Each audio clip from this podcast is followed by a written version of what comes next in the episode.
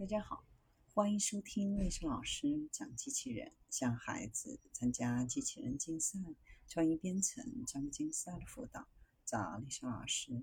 欢迎添加微信号幺三五三五九二零六八，搜索钉钉群三五三二八四三。今天丽莎老师给大家分享的是新型柔性多功能机械手。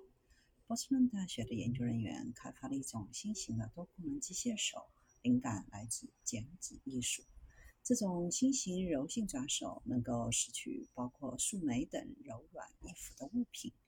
这种新抓手是通过从柔性材料上激光切割出特定的壳形而制成。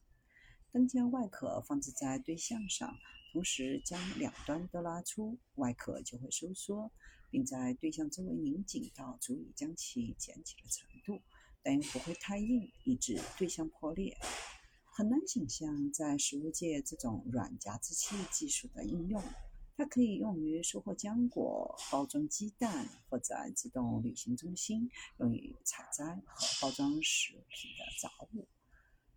食物因为形状独特，并且非常的脆弱。如果机器手能够操纵浆果、鸡蛋、面包而不会被挤碎，那么这种机器人手的灵活性就可以转移到其他设计精细材料的操作当中。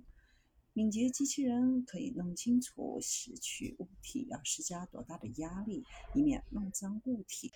以前有 Soft Robotics 抓手使用带有橡胶尖头的附件，模仿章鱼来捡起物体。